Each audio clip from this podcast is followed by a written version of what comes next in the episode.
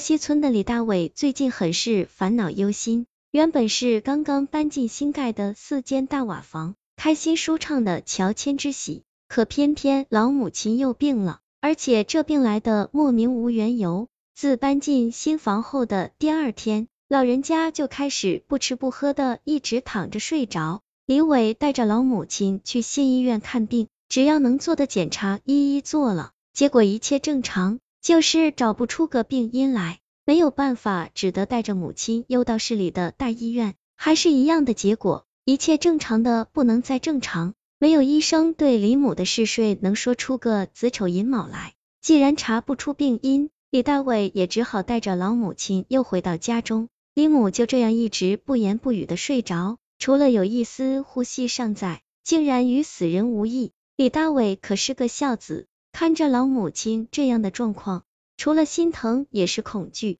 怕母亲就这样一睡再不会醒来。可是毕竟人是铁，饭是刚一顿不吃饿得慌。原本李母身体就不是太好，在不进水米十几天后，话没留下半句，终还是一命归西了。李母生前在村里为人是极好的，这一去世，全村人都来吊唁，都来帮忙了。村里德高望重的三爷爷也发了话。大伟呀，你是个孝顺孩子，虽然你娘走得急，但是他毕竟没怎么受罪，这也是他的福气呀，你也别太难过了。三爷爷，我娘，我娘，话哽咽在喉间，就是说不出来，唯有鼻涕眼泪的横流了满面。哎，大伟呀，毕竟人死不能复生，把他的后事办好吧，生前没享太多福，去了，让他在那边也过得安心些。嗯嗯，都听三爷爷的。好，现在是阴历的七月，是一年当中的鬼月，就听零三日出殡吧。一会找几个小青年去桃林里多砍几根桃木来避避邪吧。三爷爷如此这般认真细密的安排好这几日的工作，众人才抑住悲伤，稍事休息。此时已经接近正午，虽然立秋了，但是这秋老虎也委实厉害。白花花的日光洒在没有几棵树遮阴的院落，格外的感觉炎热耀眼。村里的人陆续回家吃饭去了，几个本家帮忙的兄弟兀自忙碌着，几个至亲的亲戚在安慰着李大伟的媳妇。李大伟就一个人在院里搭起的灵棚里，跪在灵前难抑悲泣。毕竟寡居的母亲把他抚养长大不容易，多少年的风霜雪雨，跌跌撞撞。好歹看他成家立业，新房也盖好，搬进来了，人却呜呼哀哉了。娘呀，你活着也没享过什么福呀！你去了那边需要什么，你就托梦告诉我，我一定给你置办。一边流着泪，一边轻轻抚着棺材，就好像抚摸着母亲粗粝的双手。那腾起的纸灰里，恍然看到了母亲慈爱的面容，泪水和着汗水迷蒙了双眼，疼痛浸湿着心田。忽然，他似乎听见了棺材里有细微的动静，他有些呆愣，收住了悲泣，支起耳朵细听，这会声音更大了，仿佛有什么东西划过棺木，留下尖锐的声响。紧接着，那还没有镇定的棺材盖开始一顶一顶的活动了，一只惨白且嶙峋的手突然伸出棺盖的缝隙，在黑漆漆的棺材上一摇一摇的摆动着。虽然是青天白日，却也异常的鬼魅。难道是老母亲复活了？可是他怎么有这么大的力气，能把上百斤的棺材盖顶开呢？李大伟的头脑一片混沌，他又期待又开心又惧怕，一时就傻愣着，大气不敢出，紧盯着活动越来越剧烈的棺材盖。终于，棺材盖一下滑到了地上，咕咚的一声山响，紧接着棺材里忽的站起一个人来，那已经咽气多时的老太太双目圆睁。面色惨白的站起来了，娘呀！听见李大伟的惊叫，其他人都跑过来，就看到神情呆滞却目光渗人的李老太正要从棺材里爬出来。哎呀，是诈尸了，诈尸了！快呀，快拿桃木棍子来！惊呼间，李老太已经爬出棺材，正要往院中跑去。几个年轻气盛的后生手持桃木棍拦住了老太太的去处。快，快！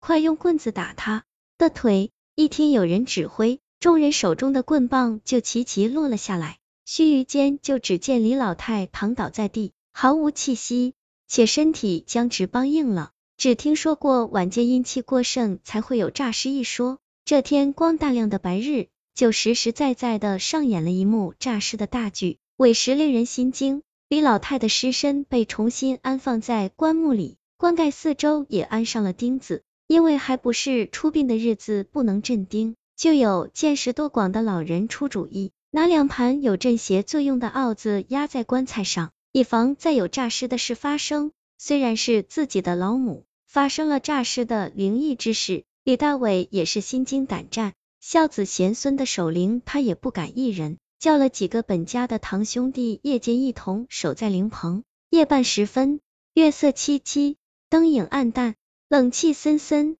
竟然又听到棺木里发出渗人的声响，咯吱咯吱，并不消停。寂静的夜，这声音格外令人心惊。终于，三日停灵时间到了，要抬去墓地埋葬了。按照老规矩，燃了两把豆秸，把灰撒在棺木里，镇钉封棺起灵。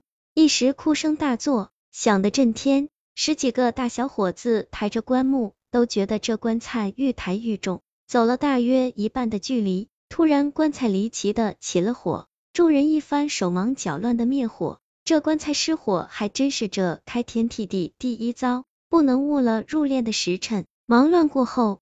众人抬着烧得面目全非的木棺，火速赶到墓地下葬。等把最后一仙土培好，众人总算舒了一口气。这自从李老太去世后，李家就怪事频发。李大伟的媳妇有一头乌亮的黑发，留了二十几年不舍得剪，一直珍爱无比。可是偏偏那天早上醒来，觉得自己的头格外的轻省，用手一摸，惊得尖叫起来。原来竟然摸不到自己盘发。不知何时，长发竟被剪到了齐耳。看看门窗完好，必然是没有人破门而进，而且睡梦中两人也没听到了过任何的动静。这么离奇狗血的事居然发生了，夫妻二人面面相觑，莫名的惊悸又恐惧。李大伟媳妇的头发被剪了，邻居的婶子大娘看到，一番议论，也是个个称奇。又一晚，李大伟在梦中梦见有人追杀。一回头之际，一把寒光闪闪的匕首就直奔面门而来。他是惊吓出了一身的冷汗，一下醒过来，却觉得人中处疼痛无比，右手一摸，竟然是一手鲜血啊！他爹，你脸上都是血呀！媳妇惊吓的连声音都变了调。这夜里门窗关的好好的，哪里就被莫名的伤了？这事又是蹊跷又是恐怖。李大伟的媳妇急急出门，喊了村医前来，给他上了创伤药，还好伤的还不算太深，应该还不会破相。细想一下，自从搬进这新房后，家里的桩桩件件，夫妻二人不禁害怕起来。还是三爷爷见识多广，觉得这事没那么简单，定是要请个能人来看看。请的高人前前后后看了这宅院，沉吟了半晌，才说这宅院阴气很重呀。原本这里是一处坟地，有冤魂一直在这里不散。你的房子盖在这里，霸占了他的家，他更是怨愤，戾气也更盛了。师傅，我们盖这房子时也没听说过什么阴宅之类的呀。要是知道，哪里会在这里盖房子呀？你可找人往下挖一下看看，若见了那白骨，就给他好好装殓一下，葬到墓地去吧。遵了高人所说，在自家的厅堂正中挖了下去。大概十几米的样子，果然挖出了森森白骨，不敢怠慢分毫，好好的装殓了，葬到墓地去，为他供了瓜果香烛，烧了纸钱，磕了三个响头，算是敬畏与赔罪。只是这新房子再也不愿去居住，还是搬回老房子安心些。好好的一处院落也就荒废了，野草萋萋，乱花纷然，再无人到访。